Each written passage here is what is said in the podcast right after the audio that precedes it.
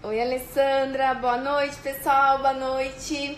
Hoje a nossa live tem o tema das novas recomendações do manual do Guia da Sociedade de Pediatria, não, do Ministério da Saúde. Então, como vocês sabem, a gente tem as recomendações da Sociedade Brasileira de Pediatria e acabou de ser lançado o novo guia de atualização para menores de 2 anos alimentar do Ministério da Saúde. E a gente tem algumas novidades nele, alguns conflitos, é, algumas divergências, algumas polêmicas, mas no resumo ele tá muito bacana, muito acessível, é, priorizando a alimentação do bebê, sendo a alimentação da família. Então isso pro pertencimento do bebê, pro sentimento da, do exemplo, de compartilhar as refeições, a gente sabe da importância disso, a gente já fala muito da importância disso, e isso sendo como prioridade do novo manual é muito importante para nós e certamente para os bebês e para as famílias. É, agora vou convidar a Carmen. Oi! Só antes vou dar um beijo especial para Bia. Bia, que, que honra, que alegria você aqui prestigiando a gente. A Bia é enfermeira-chefe do HU, do Banco de Leite, aqui de Maringá, e minha mentora da amamentação. Foi com ela que eu aprendi tudo. Há 11 anos, minha parceira. E a gente teve o privilégio de estar lá no Enam com o nosso curso de aleitamento materno e alimentação complementar e BLW. A gente também vai falar disso, vai desmistificar o BLW. Então, Bia, um beijo grande, obrigada por tudo. E parabéns para nós, né, de estarmos lá levando essa mensagem tão importante num congresso tão especial que prioriza o respeito ao desenvolvimento do bebê, né, e principalmente o aleitamento materno. Oi, boa noite. Posicionar aqui, tudo bem? Boa noite, Kátia. Boa noite, todo mundo. Tudo bem aí? Como estão? Como está as vidas? Quanto tempo, né? Não fazemos live juntas. Live juntas. Quanto tempo? Por aqui tudo ótimo. Hoje a gente tem chuva em Goiânia, então, né? Você que vem aqui sabe que Aqui o calor é grande, então hoje está chovendo, tá uma delícia. Tem que comemorar a chuva, né? Tem que comemorar. Estou aqui comemorando a chuva. Tudo ótimo, Kátia. E muito feliz em estar aqui com você. É, muito feliz porque você esteve lá, presente no Enam, viu tudo isso, o guia ser apresentado, né? E uma emoção para nós. Sim. O Enam é um evento diferenciado, né? A gente precisa enfatizar isso, que todos que estavam lá são com o mesmo ideal do, da proteção do aleitamento materno. Então, é um evento todo sem conflitos de interesse, sem patrocínio de indústria. Então, é só de estar lá e, e compartilhar disso, desse propósito, já é muito especial. Então, as discussões são riquíssimas, porque lá ninguém é pago para vender fórmula, para vender nenhum outro tipo de leite, né? Ninguém está recebendo nada para isso. Então, a promoção é real, o apoio é real, o incentivo é real e todos que estavam lá é, acreditam muito nessa causa. E foi apresentado o guia alimentar em primeira mão. Então, teve uma sala só de discussão do guia, teve várias aulas de alimentação complementar. Então, há alguns anos, o Congresso de Aleitamento Materno traz módulos, aulas, encontros de alimentação complementar também, porque hoje a gente sabe que não dá para falar de um sem falar do outro, né? Eles caminham juntos. A gente precisa priorizar desde o nascimento, amamentação e alimentação complementar ideal. E lembrando que o leite continua sendo a principal fonte de nutrição do bebê, né? Pelo menos até o primeiro ano de vida. E complementar até o segundo ano ou mais. Então, eles caminham juntos e cada vez mais a gente caminha para o respeito. E a gente ficou muito feliz porque a gente sabe que esse avanço dessas novas recomendações do manual é pela força das mães, da nossa união, dos profissionais, da internet, dessa legião mesmo de mães que acreditam nisso, na autonomia, que o bebê é capaz. Então, certamente, esse movimento contribuiu muito para essas novas modificações e esse avanço né, nas recomendações, na confiança do bebê. Então, vamos lá, Carmen. Eu sei que você recebeu muitas marcações, directs, as pessoas, olha, lembrei de você, olha Oi. aqui o que estão dizendo. Porque realmente a gente já fala muita coisa há muito tempo, né? Compartilha um pouquinho com a gente. Primeiro, eu fiquei aqui acompanhando tudo, né? Tudo que você postava, tudo que estava nas, nas redes. E, e é isso, eu acho que a rede, a internet, quando usada para uma coisa do bem, é muito bom e deu para acompanhar bastante. Fiquei encantada em ver as mil mães amamentando, né? Aquilo foi demais. Eu queria estar tá lá amamentando a TT. é, achei uma delícia tudo isso e um, um congresso como esse, sem patrocinadores, né? Sem totalmente do bem. E, e com esse com essa missão de levar a amamentação, né? Que é tão linda, me encantou, me encanta ver isso e fiquei com muita vontade de estar lá. Mas o que que eu recebi muitos directs, muitas coisas sobre as pessoas que viram, que leram e falaram: Carmen, tem muito sobre autonomia, está falando sobre autonomia, está falando sobre o uso do dos utensílios da casa, né? O prato, a colher, não precisa comprar. Nossa, Carmen, tem tá, tá muito parecido com o que você fala, com o que a Kátia fala. Então eu fiquei muito feliz, porque eu não tinha nem lido ainda e já recebi esse, esse feedback, né, das pessoas. Então eu acho que esse guia tá muito completo. As pessoas precisam acessar porque tem informações muito valiosas e ele melhorou muito. Uhum, sim. Nós tínhamos um guia bem mais simplificado.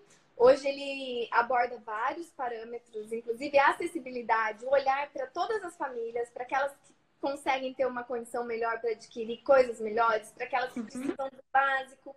E como acolher essas famílias também, eles pensaram e olharam muito para isso, isso é muito precioso. E eu tô até pensando aqui por onde começar, porque são tantas coisas. São Mas... 200 280 páginas. Mas vamos começar pelo aleitamento materno, né? A gente vai falar muito das novas recomendações, mas vamos fazer um resumão do que continua sendo priorizado lá. Ele fala bastante, claro, da amamentação exclusiva até os seis meses e depois continuada até dois anos ou mais. Então, isso não mudou, continua sendo a recomendação oficial. A gente sabe da importância do aleitamento materno prolongado e da amamentação exclusiva. Exclusiva é só leite materno, sem água, sem chá. Algumas recomendações continuam assim que o bebê completa seis meses. Então, alimentação precoce não. É, cada vez mais a gente caminha, a gente reafirma a importância de aguardar o momento ideal do bebê para ele começar a comer, porque isso é preventiva, é segurança, previne contra engasgos, promove a maturidade do bebê, a aceitação do bebê, a experiência do bebê é muito melhor porque ele está pronto para isso, está com o seu desenvolvimento né, adequado para isso, para receber os novos alimentos. Então, ele enfatiza que a alimentação antes dos seis meses, além de desnecessário, pode ser prejudicial. Então, isso também se mantém. E após os seis meses, o manual fala muito de autonomia. Muito de autonomia. A gente vai falar um pouquinho também dos bebês não amamentados, que foi motivo da maior discussão no encontro. Mas dos bebês em aleitamento materno ou não, ambos devem com começar a comer a partir do sexto mês. Então, isso é importante reforçar, porque a gente sabe que isso tem é, reflexo direto na aceitação do bebê, é, no interesse e no sucesso da alimentação complementar. Assim que o bebê começa a comer, eles enfatizam muito a importância da autonomia. Eles falam muito, apesar de falar da textura, tudo separadinho, levemente amassado, eles incentivam muito que os bebês comam, comam, experimentem, vivenciem, explorem, falam da importância da textura, das cores, dos sabores, da autonomia, do desenvolvimento, que não é sobre comer, que vai muito além de comer. Eu até separei um trechinho aqui para vocês, para mostrar. Esse texto grifado, ó, sabores, texturas cheiros e cores são parte essencial na evolução da mastigação e no desenvolvimento como um todo.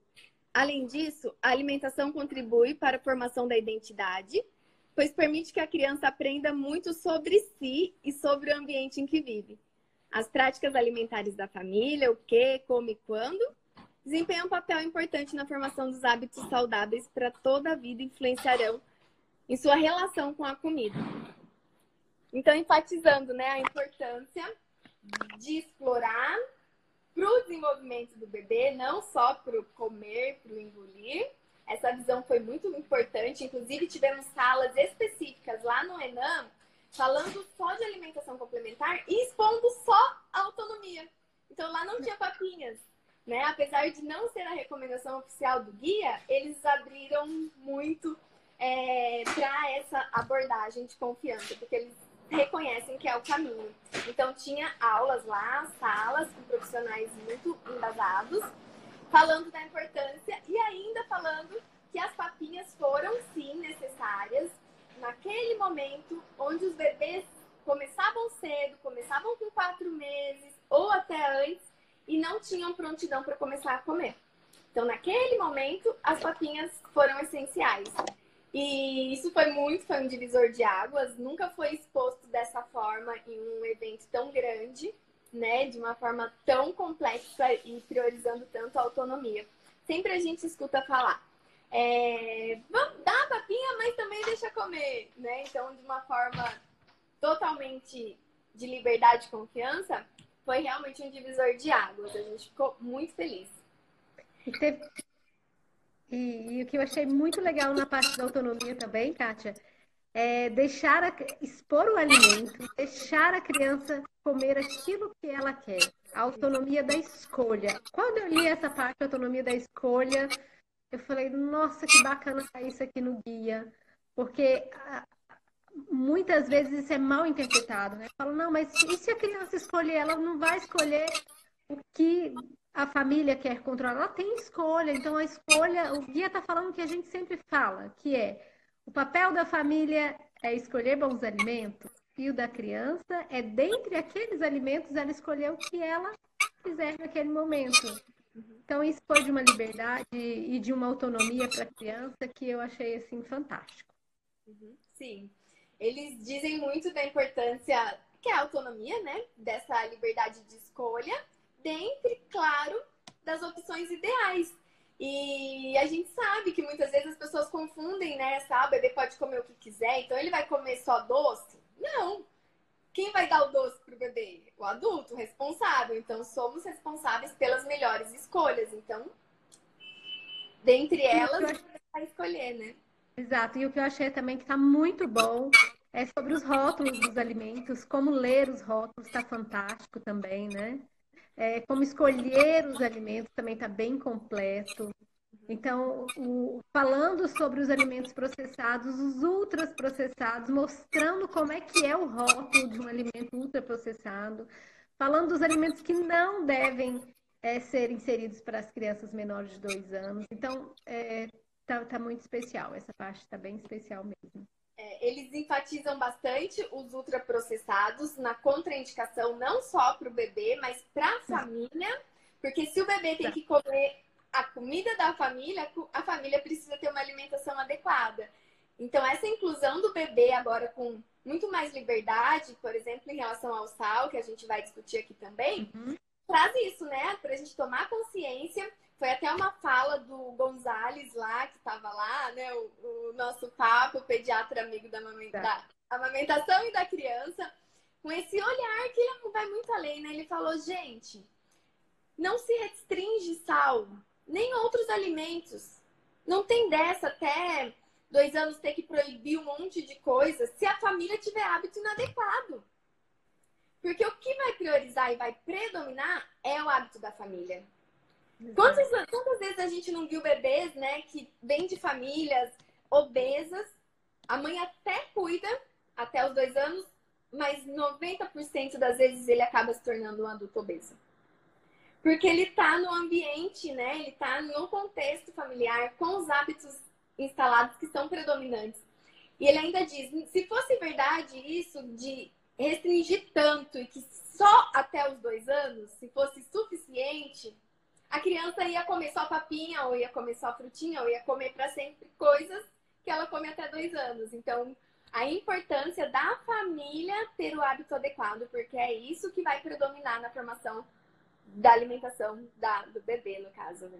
Exato. E fala, né? Os ultraprocessados não oferecer e para os adultos evitar. Exatamente. Então, uhum. Evitar. Então, é, acho que todo mundo que lê o guia vai sair dali querendo mudar a alimentação, porque está muito claro que a alimentação, o que a gente oferece para o bebê, o que a gente tem, o que a gente come é o que o bebê vai querer comer.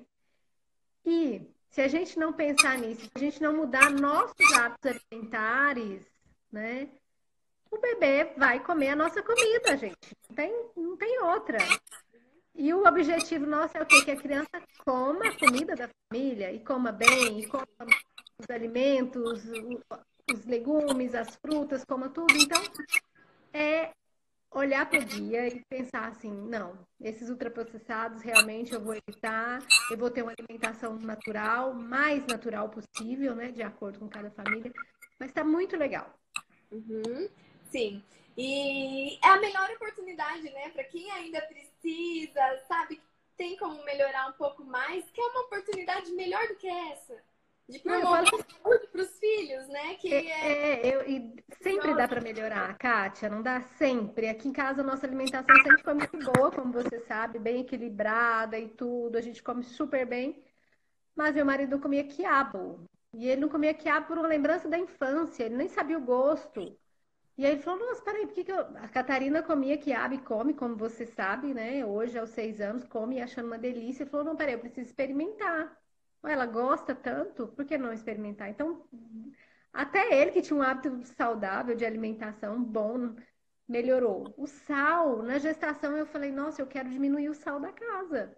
Uhum. Porque eu não queria colocar, a gente vai falar sobre isso, mas eu não queria colocar o sal, eu não queria tirar o sal, né, da, da comida quando fosse para começar a alimentação complementar dela. E eu já reduzi na, na gestação e até hoje né? A gente já ficou com essa quantidade mínima de sal. Então, eu acho que dá para a gente sempre, sempre, sempre melhorar.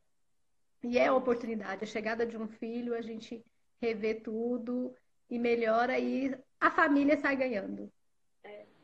E aquela orientação nossa de que a criança pode sim ter a liberdade de eventualmente comer uma preparação da família, uma carne assada, ah, um, um, frango assado, né, feito em casa. A gente sempre acreditou nisso, né, Carmen? Porque as pessoas Sim. tinham muito medo de dar sal pro bebê, então dava tudo sem sal, fazia tudo separado, mas dava uma bolachinha de maisena. E a Isso. bolachinha de maisena tem muito mais sódio, né? Apesar de ser doce, as pessoas não sabem disso, tem sódio, uhum. do que um pedaço de carne. Então, é vezes nós já fomos criticadas porque a gente falava essa informação aqui para as pessoas, aí mas olha, a orientação é que não tem sal, não pode ter sal, vocês estão falando alguma coisa que não. Não é? Quantas vezes a gente falava desse equilíbrio, uhum. né? Esse equilíbrio na alimentação. E nós falando sempre de BLW, BLW é o quê? É a comida da família. Uhum, sim. E aí eles trazem que o ideal não é restringir 100% do sal, mas é evitar os ultraprocessados, que é lá que tem o sal perigoso, né? O excesso de sódio, o, a sobrecarga para o bebê, porque um pedacinho tem muito sódio, uma bolachinha tem muito sódio. Então é isso que tem que ter a restrição, né? A contraindicação, não só para o bebê, mas para todos. E a alimentação da família, o que eles orientaram é que seja com muita consciência. Se você acredita que dá para retirar, que não é necessário, que é uma necessidade do adulto, não coloque para o bebê, porque ele também não tem essa necessidade do sal. Ele não tem ainda, ele não vai falar ah, esse chuchu tá sem sal. Né? Então não tem. O sal de adição, até bom esclarecer isso, ele não é ideal nem para nós adultos, que é aquele saleiro de acrescentar sal em salada, em legumes. Isso não não faz sentido, né? Então, para nós que já temos o paladar adaptado há muito tempo, é, é até estranho quando a gente come com sal. Mas eu entendo que para muitas pessoas é um processo, que comer legumes temperados, salada com sal, mas eu posso afirmar que dá para comer salada com azeite, com limãozinho, né, sem sal, porque é super possível, é uma questão de adaptação. Depois nem faz falta e a gente vai até estranhar quando tem aquele excesso de sal. Exato. Kátia, eu vou até falar aqui como eu fazia aqui em casa uhum. com as meninas. É, e até hoje mantenho. Na, na alimentação complementar, no sexto mês, de sexto mês, dois anos e até hoje, eu evitava colocar sal onde? Nos legumes, nas saladas. Então, até hoje, é sem. Mas uma carne, eu colocava para realçar o sabor. É aquele sal só para realçar, é aquele sal. Mas não é o excesso de sal, não é uma comida salgada. E eu acredito mesmo, muito antes do guia, que esse equilíbrio é fundamental. Uhum. Se eu quero que essa criança com dois anos coma e goste de a comida da casa, ela tem que comer essa comida também. Então eu vou uhum. ficar sempre fazendo algo que é separado, sempre algo que é diferente do que eu estou comendo. Ela vai querer o que eu estou comendo. Sim. Então... E, por exemplo, né, vai num, num churrasco, vai na casa da avó, tem uma carne assada, pega um pedaço daquele peito, daquele lugar que tem menos concentração do sal grosso, né? Que até para o adulto, às vezes, a gente come uma casquinha, é realmente mais salgada. Mas não tem problema nenhum incluir a criança. É, a gente já defende isso há muito tempo e quem tem filho sabe a importância disso, desse olhar com leveza da inclusão do bebê nas refeições saudáveis, porque não dá para ficar fazendo separado e o bebê ele não é. quer comer separado, ele não quer comer a comidinha diferente dele, ele quer comer o que todo mundo está comendo, né? Isso, e aí a gente lembra, né, mais uma vez, que as bolachinhas têm sal, né, que os ultraprocessados têm sal, que a bolachinha de polvilho, que é muito comum dar na, na, na introdução alimentar, na alimentação complementar, ela tem sal, que esses industrializados, sim, eles têm muito sal. Então não adianta você, a gente dá para o bebê só uma comidinha sempre sem sal, e aí eu vou lá e dou bolachinha de maisena, eu vou dou bolachinha, enfim, um monte de alimento que tem sal. Né? Então a gente uhum. repensa tudo isso, evita esses industrializados, esses ultraprocessados e dá alimentos de verdade, e dá uma carninha com temperadinho, e usa e abusa do que? Das ervas frescas, né? A quantidade de ervas que a gente tem, do alho, do sal, do, é, de todos os temperos que a gente tem tão naturais e tão maravilhosos que a gente pode usar, cebola, enfim, uma uhum. infinidade de temperos para realçar a comida do bebê. Uhum. E outra coisa muito bacana que eles trouxeram é para evitar as papinhas industrializadas e enfatizam, porque o marketing é muito agressivo, né? Eles dizem que não tem conservantes, é natural, então eles rebatem nisso, falando que mesmo sem conservante, a textura é inadequada, não promove uhum. a experiência para o bebê, o sabor não é identificável, muitas vezes são misturas de alimentos, né? Então é inadequado, porque o bebê não deve comer nada triturado, liquidificado, misturado e nada com textura que não permite o desenvolvimento dele. Então, enfatizando isso também no guia. E, e é bom, para quem pensar em dar uma papinha, fazer aquele teste que a gente faz nos nossos cursos, Kátia. Uhum.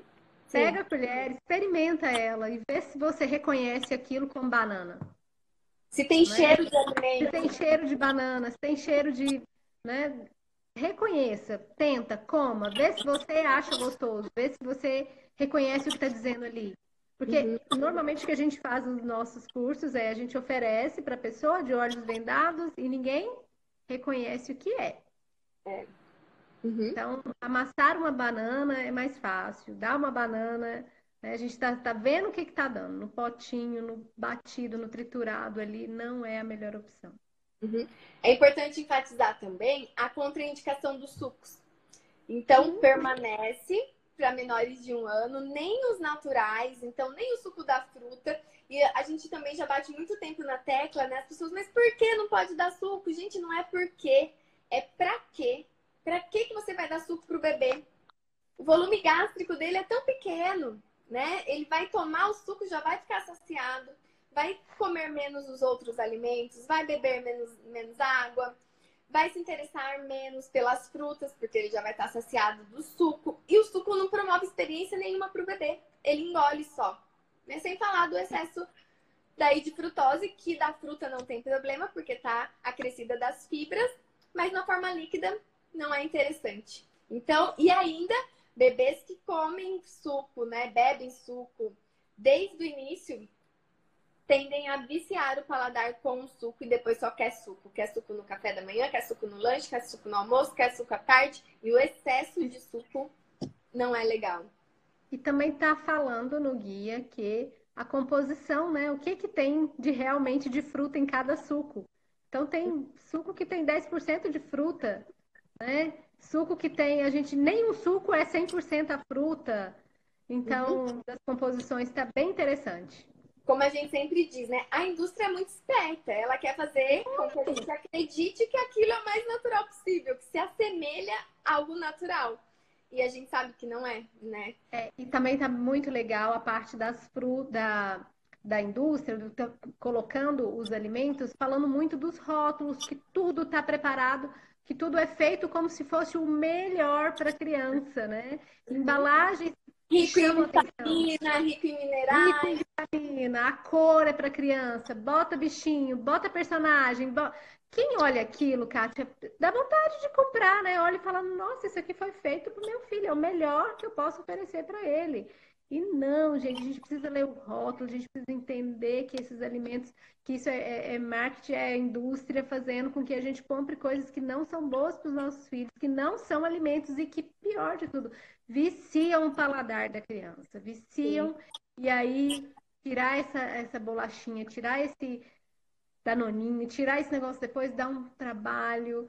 Então, é, é, ler mesmo, é ver, entender o que, que a gente está levando para casa. E o que a gente tem que levar para casa sempre, o guia reforça, é frutas, é legumes, é a alimentação mais natural possível. Sim. E eles querem nos enganar de todas as formas, né? Colocam lá rico em vitamina e o guia também traz isso. Mesmo que tenha vitamina, jamais vai superar a vitamina da, do alimento in natura do alimento in natura sempre vai ser superior do que qualquer alimento processado, industrializado e ultraprocessado, então nem se fala, né? E, e, também ele coloca a importância da gente saber que, por exemplo, batata não é batata quando é um alimento ultraprocessado. Então ele dá o exemplo da, dos chips, dá o exemplo da batata palha, para a gente não se enganar. Falar, isso é uma batata, então eu posso dar para o meu bebê né? Então, uhum. não. não. Ali não sim tem excesso de sódio, né, Carmen? Exato. Daí ele também fala de adoçantes. Adoçantes não é ideal para bebês. Os adoçantes, na verdade, inclusive ele cita xilitol, é, alguns naturais, então, mais também pelo paladar, que a gente sabe que os mais prejudiciais são os adoçantes artificiais que não devem ser ofertados nem para bebês, nem para criança. Os artificiais, né, em um contexto, num parâmetro geral, ele deveria ser ofertado apenas para idoso. Porque os adoçantes artificiais foram feitos para quem tem diabetes, para quem não pode consumir açúcar, consome o adoçante. E quem que tinha diabetes antigamente? Não eram as crianças, eram os idosos, né, os idosos. Então a gente ofertava porque o tempo de, de vida já era menor do que o de sobrevida, né? O de sobrevida. Então ele, ele não teria tanto tempo para acúmulo dos danos dessa substância artificial. Mas um bebê tem. Um bebê tem a vida toda pela frente. Uma criança tem a vida toda pela frente. Então não deve ser ofertado nada artificial. E pipoca, citaram a pipoca também lá, você viu, Carmen? Para menores de dois anos, a gente sabe então que para quem tem insegurança, não, gente, evitem os alimentos perigosos, né? Não vai dar só porque acredita que o bebê sabe comer sozinho, se tem como evitar e se tem outros alimentos que são ideais no início, que são os alimentos maiores. Então, alimentos maiores no início e depois a gente vai ofertando os alimentos menores. A gente está chegando aqui é, nas fórmulas para os bebês não amamentados, que foi a maior sala de debate lá no Enam, e está sendo entre vários profissionais, entre pediatria, entre a Sociedade de Pediatria, entre o Ministério da Saúde, mas foi muito importante a gente ouvi-los, como foi, como surgiu essa orientação. E só para a gente, então, é, começar, é importante que antes de tudo, do manual entrar no substituto do leite materno, ele enfatiza demais a amamentação. Ele fala das práticas adequadas, ele fala o que fazer durante as dificuldades, ele fala até das mães adotivas, que é possível que elas amamentem, fala para procurar apoio, dá todos os caminhos, né? Mostra o, o percurso ali que pode haver de dificuldades.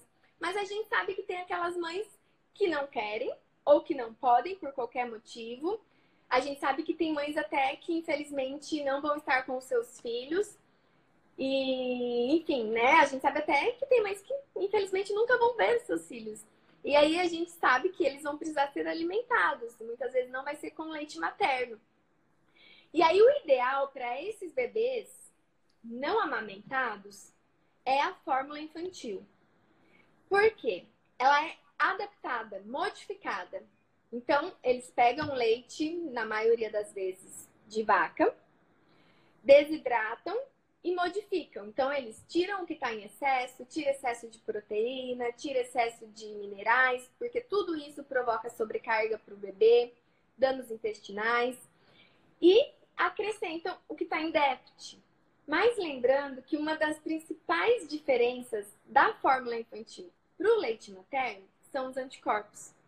Porque isso a indústria não, não conseguiu e não vai conseguir colocar essa especificidade única que é da mãe para o bebê na fórmula. E ainda, né? Ela investe milhões, bilhões para tentar imitar o leite materno. Então, aquela fórmula nada mais é do que uma tentativa de se assemelhar ao leite materno. Então, aquele leite materno que muitas pessoas acreditam que é fraco, é o sonho indústria colocar dentro do potinho, né? É muito incoerente isso. Então, a gente sabe que não existe leite fraco, é a melhor opção sempre, sempre será. Mas a fórmula vem em segunda opção. Aí esse bebê deve usar a fórmula indicada para a idade e depois ele foi o motivo, né, de mais desencontros lá, e, mas o debate foi muito importante, vou compartilhar com vocês. Que a partir dos nove meses, o bebê já pode iniciar com leite de vaca. E por que, que eles trouxeram isso? Foi até emocionante a explicação deles, dizendo que eles não encontraram nada dizendo que dar o leite de vaca próximo de um ano, após os nove meses, teria danos importantes. E eles falaram: a gente não pode segurar essa informação. Porque tem muita mãe que não pode comprar fórmula, tem muita mãe que se sente culpada por não poder comprar a fórmula. Então a gente precisava falar isso para essas pessoas, a gente precisava falar. Porque quando a gente fala que não pode, que tem que ser a fórmula, tem uma indústria gigante por trás disso comemorando. Então, se a gente tem uma informação tão preciosa dessa, de que não é, não é grave, né? Não tem nada embasado que contraindique depois, mesmo porque muitos bebês tomam, né? Muitos bebês já tomam. Já tomam. Então, ela trouxe isso para que todos tenham essa consciência. Claro que quando a gente pode fazer o que é o ideal, o adequado, o mais adaptado para o bebê, é a primeira opção. Mas quando a gente não pode, a gente tem também que estar confiante em relação a isso. Então, é, foi um, uma discussão onde eles é, o tempo todo sustentaram isso. Né? Eles falaram, eu sei que não é uma unanimidade, mas também não estamos sozinhos. Essa recomendação também já acontece em outros países. E apesar de ser a recomendação do Ministério da Saúde, teve embasamento de profissionais que são da Sociedade Brasileira de Pediatria, porque lá é onde está tendo mais é, uhum. discussão em relação a isso. Então, foi sim muito embasado, eles foram muito responsáveis, eles, em momento algum, né, deixam escapar ou falam dê para todas as crianças, não é a primeira opção. A primeira opção é o leite materno, depois as fórmulas e depois o leite. E nesse contexto geral, eles falaram do composto lácteo, que muitas pessoas confundem, é outra articulação da indústria. Porque composto lácteo não é leite. Isso tem que estar tá descrito lá, tem que estar tá escrito que não é leite. Só que as pessoas não leem, muitas vezes está muito pequeno, a lata é muito parecida com a fórmula, eles colocam ao, lado a lado para confundir, colocam um valor menor para atrair e para nos enganar mais uma vez. E aí a mãe acha que sim, principalmente para aqueles bebês maiores, que já estão maiores de um ano, já passaram do aleitamento, já estão maiores de dois anos, que precisa continuar tomando a lata e que precisa comprar o composto lácteo. E composto lácteo, inclusive, eles consideram como um alimento ultraprocessado, porque é um alimento que tem ali vários aditivos. Para quem não sabe a diferença, o composto lácteo ele já é aceito e aprovado com 50% apenas sendo leite. Os outros 50% pode ser o que a indústria quiser. Normalmente tem muito açúcar, tem excesso de carboidratos, tem óleos que não são adequados. Então ela coloca o que ela quer ali dentro. Por isso que ele não é leite, por isso que ele não deve ser chamado de leite. É o composto lácteo.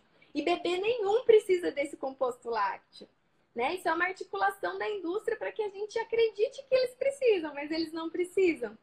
Nem o adulto e nem ninguém, né? Assim, é, porque tem vários leites em pó que são saborosos, que eu sei que tem gente que gosta de comer. Inclusive de colher. E, e enfim, esses leites, na verdade, eles têm alguma praticidade por serem desidratados? Vai ter uma durabilidade maior? Vai. Mas leiam os rótulos sempre. E saibam diferenciar o composto lácteo, que não é leite, da fórmula infantil. Então, o bebê precisa da fórmula e nenhum bebê precisa do composto lácteo. Aí não tem, né, Carmen? Aqui?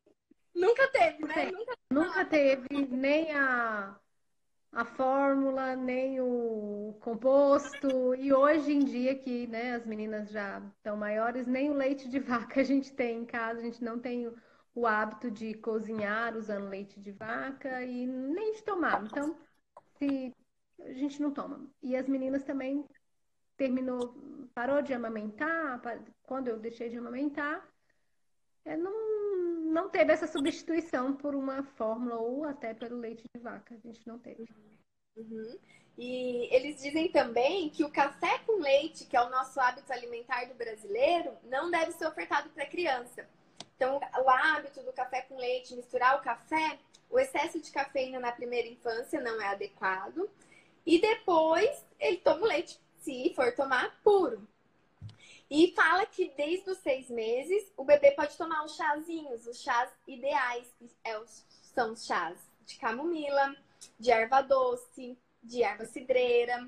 Então, não os chás escuros, né, com excesso de cafeína, mas os chás claro, sempre em pequenas quantidades e nunca em substituição às refeições.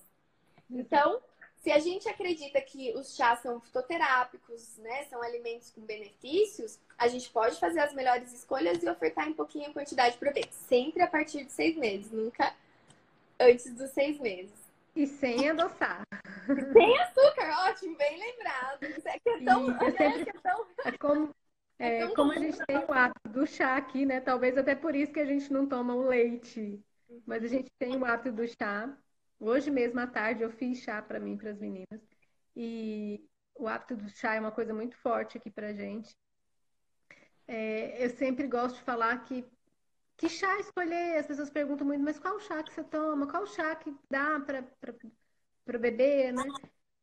O chá que você está vendo, né? Evita os chás que vêm em saquinhos que você não está vendo. Então, compra a, a a erva, o que você quiser, o hortelã, o capim-cidreira, o que tiver costume assim de tomar de chá e faz esse chá. Você tá vendo o que, que você tá fazendo. Uhum. Então não tá, não, não tá num saquinho, você tá conseguindo ver o, o que, que você tá levando para fazer a infusão, então é a melhor opção. Sim. Quanto mais natural, entra também na questão, melhor, né? Outra, outro avanço, assim, que foi muito importante foram as quantidades dos alimentos, priorizando que é uma só uma sugestão, que já foi um grande avanço, né? Porque no outro manual a gente tem são quantidades adequadas para os bebês. Então, é, a gente ainda deseja, a gente torce para que saia qualquer tipo de quantidade, qualquer tipo de colher de sopa, de xícara de chá, de qualquer estimativa para bebês, porque a gente não consegue mensurar o quanto o bebê precisa, só eles sabem. Mas só deles modificarem isso e serem mais abertos, né, e confiantes uhum. e permitir que o bebê decida a quantidade, é, já é muito importante. E eles colocam os grupos dos alimentos como sugestões. Então, eles não falam uma colher disso, uma colher daquilo. Depois, eles até colocam como uma quantidade uhum. total. Mas eles sugerem os grupos, que é como aqui o exemplo que a gente sempre deu, a gente dá nos nossos cursos, né?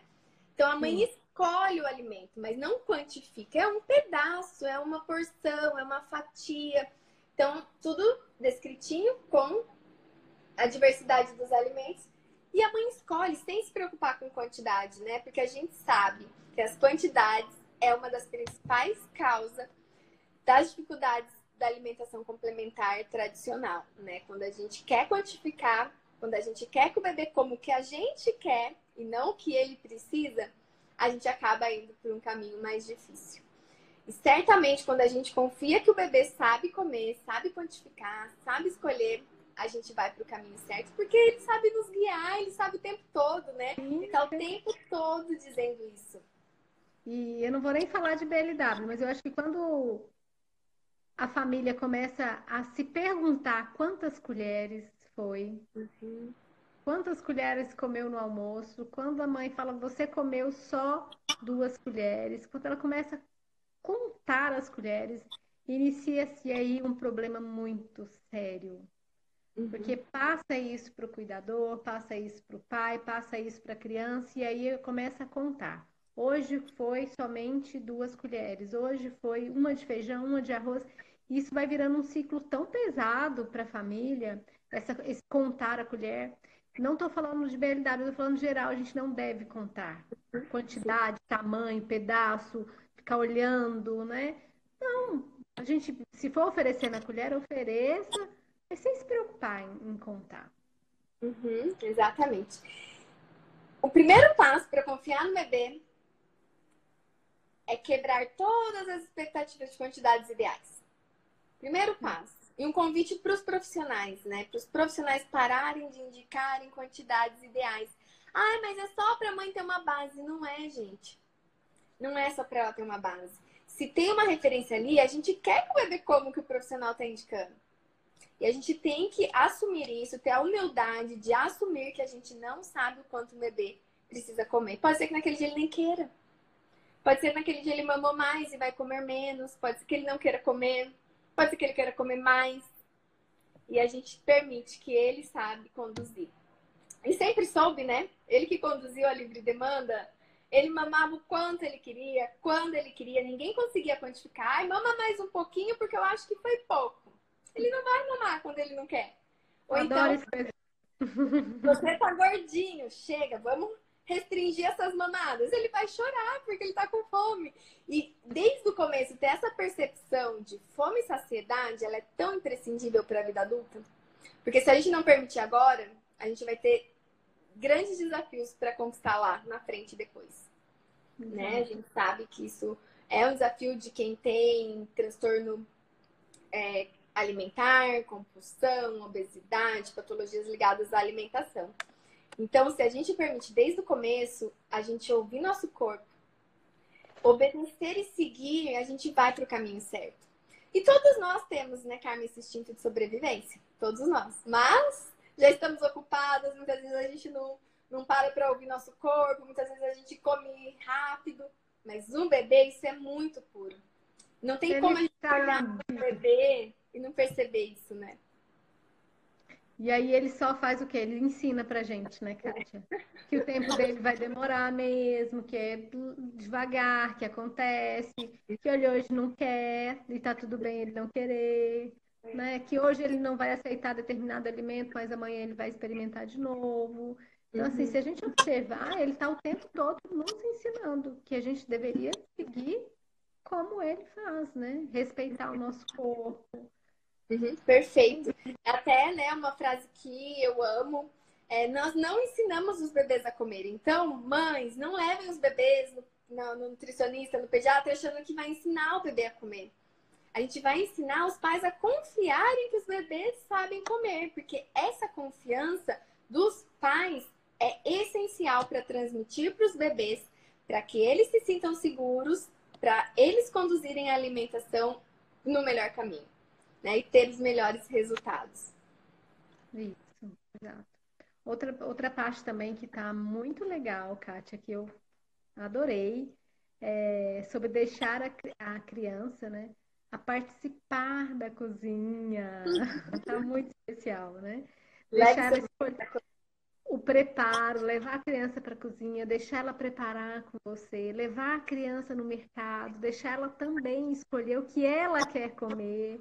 Uhum. Então, é, tudo que a gente já fala há muito tempo e o quanto isso é importante para a criança. Os pais não e profissionais não mensuram o quanto é, levar essa criança para fazer compra, para estar tá com você, para ajudar na cozinha, para mexer uma massa, para quebrar um, um, ovo, né? O quanto isso é importante para o desenvolvimento, para a autonomia, para a melhor aceitação dos alimentos. É, então, é, esse para mim marcou bastante, deixar a criança participar. Por que Sim. será? É. O título da alimentação complementar é Conhecendo os Alimentos. Então, essa variedade inicial é proporcionar isso, a escolha, o relacionamento do bebê com o alimento, deixar ele ir para o preparo. Eu lembro que tem imagens, fotos sua desde os seis meses, né? Com as meninas sentadinhas de bandana e lá do seu ladinho na, com a mão na massa. Porque a gente Sim. pensa porque eles não falam, eles não entendem, mas eles entendem tudo. E é o melhor momento para a gente começar a apresentar os alimentos, dar nome aos alimentos, né? Falar, ah, isso é um abacate, isso é uma uhum. manga. É, com essa vida corrida que a gente está tendo, acho que a gente está deixando um pouco isso, né, Kátia, de, desse contato da criança no mercado, esse contato dela, que antes a gente tinha mais frutas no quintal de casa, então era mais fácil para esse contato. Então, hoje, com a vida corrida, a gente está deixando isso. E a criança precisa desse estímulo, ela precisa desse toque no alimento, ela precisa saber, ela precisa saber que precisa descascar, ela precisa descascar o seu alimento. E onde que a gente oferece isso? Na cozinha de casa. Né? É no final de semana, quando a família tem um tempinho. Uhum. Não precisa ser todos os dias, nem todas as compras, nem todas as refeições. Mas inserir isso na vida do bebê, da criança, é de extrema importância. Sim. E muitas vezes a gente se preocupa com tantos é, brinquedos educativos, né? Aqueles brinquedos diferentes, caríssimos, que promove o maior desenvolvimento do bebê é através da alimentação. Porque envolve tantos sentidos e tanto aprendizado que não dá para fechar os olhos e achar que é apenas engolir, né? Não. Pode ser se a gente não permitir, mas quando a gente permite, a gente tem o maior laboratório de experiências ali para a vida toda, né? De desenvolvimento. E o guia também traz isso, a importância desse desenvolvimento além do comer. E a gente vê isso muito nítido, né, no desenvolvimento. Inclusive, a gente tem um exemplo muito prático do Igor. Né? O prematuro, que começou a alimentação complementar e alcançou desenvolvimento acima da média dos bebês da idade dele certamente foi essa permissão, né, que ele se desenvolvesse em sua plenitude. Exato, eu não tenho dúvida que isso é da alimentação, é do que os pais fazem em casa, do que ele é, tá aqui, vê todo dia e também tem essa liberdade para comer. E o, o, comer, quantas vezes a gente faz isso por dia, e se a gente puder dar essa autonomia para a criança, respeitar a criança, ela se desenvolve em tudo, ela se desenvolve em coordenação, ela se desenvolve em todos os sentidos durante a alimentação, mastigação, né? O tato, o paladar, o olfato, tudo ela se desenvolve na hora da alimentação. Então, se a gente. Se sente capaz, se sente confiante, né? É, é realmente é, é lindo de, de falar e de ver a alimentação na vida de um de um serzinho que está começando aí a alimentação e tudo que a gente pode é, disponibilizar e oferecer para ele. Também achei legal, Kátia, a parte que fala para para as famílias valorizarem a cultura dela, né? Dos alimentos que ela come, que a família come, uhum. para que a criança coma aquele alimento. Às vezes é, fica querendo comprar uma coisa, um alimento que está caro, que não está na época, que nem tem disponível tão fácil, que é às vezes um preço não acessível de jeito nenhum para a família, mas ah, eu quero que meu filho coma, deixa eu pensar, morango. Morango e não tá fácil e tem que ser o morango. Não, tem tantas outras frutas que pode ser mais regional, que é mais fácil, que é da sua cultura, que muitas vezes são orgânicas, né? Por estar ali, por ser uma. Então, olhar para esse alimento, olhar para o alimento da cultura, olhar para o alimento que está na época também. Eu acho isso fantástico. Sim. E a alimentação é simples, né? A gente que complica. E a alimentação deve ser simples. A gente precisa resgatar essa simplicidade alimentar, que é o alimento da terra. É aquele alimento da feira, né? É o alimento fresco, regional. Certamente é o alimento mais nutritivo. Não adianta a gente exportar aquele alimento porque é da moda, né? Então é o alimento da feira, o alimento fresco. E essa inclusão, né? Esse olhar, essa simplicidade, certamente é o que a gente prioriza, é o que a gente deseja para todas as crianças que o início seja simples, seja leve, seja de confiança, seja de muito aprendizado, no seu potencial máximo sem açúcar, lembrando que também é a recomendação oficial, se manteve para menores de dois anos. Sem, não tem necessidade, né? Isso também nem deveria ser uma coisa orientada, né? Porque a gente sabe que não tem necessidade, açúcar vicia, o bebê não vai falar, esse abacate está sem açúcar, apesar de que muitos adultos se espantam quando vê um bebê comendo abacate puro. Né? A gente da nossa geração aqui, quem é da década de 80 sabe que o nosso abacate era cheio de açúcar. Cheio, a gente mordia açúcar, né? Hoje eu penso naquilo falo, como que eu conseguia? e hoje Maracujá também. açúcar e acha maravilhoso. Com açúcar que a gente estranharia. Então, é possível. Nunca é tarde para melhorar. A gente sabe que o quanto antes a gente tem muito mais benefício, a gente colhe muito mais, a gente promove muito mais para os bebês mas nunca é tarde para melhorar. Quantos de nós adultos estamos melhorando a todo momento, né? Imagine uma criança. Exato. Dá sempre para melhorar. Outro ponto também fantástico, falar sobre cozinhar em casa. Precisamos cozinhar em casa, cozinhar mais. As famílias precisam comprar alimentos da feira, cozinhar em casa. E muito bom, falou também, expôs que a família toda precisa cozinhar e não é só a mulher. Então, né? desmistificando esse negócio que mulher é só a mulher que tem que cozinhar, é só a mãe. Então, não, a família, o homem, inserir esse homem na cozinha, deixar ele cozinhar também, deixar que ele aprenda a cozinhar. Porque é, alimentar um, um, um bebê é responsabilidade da família. E hoje as mulheres trabalham tanto quanto, muito mais que os homens, né? Então. Vou até aproveitar e mandar um beijo especial pro papai que tá aqui, né? Ó, o Cade, o Daniel Cade, acabou de falar oi e a gente sabe o quanto ele tá feliz com isso também, porque é o que ele pratica, é o que ele acredita, a alimentação simples, né? Tem o rango do Cade, que ele posta sempre com os alimentos da terra, com aquela refeição com gostinho de vó, né? Com gostinho do que deve ser. E vou finalizar então com a fala do Dr. Gonzalez.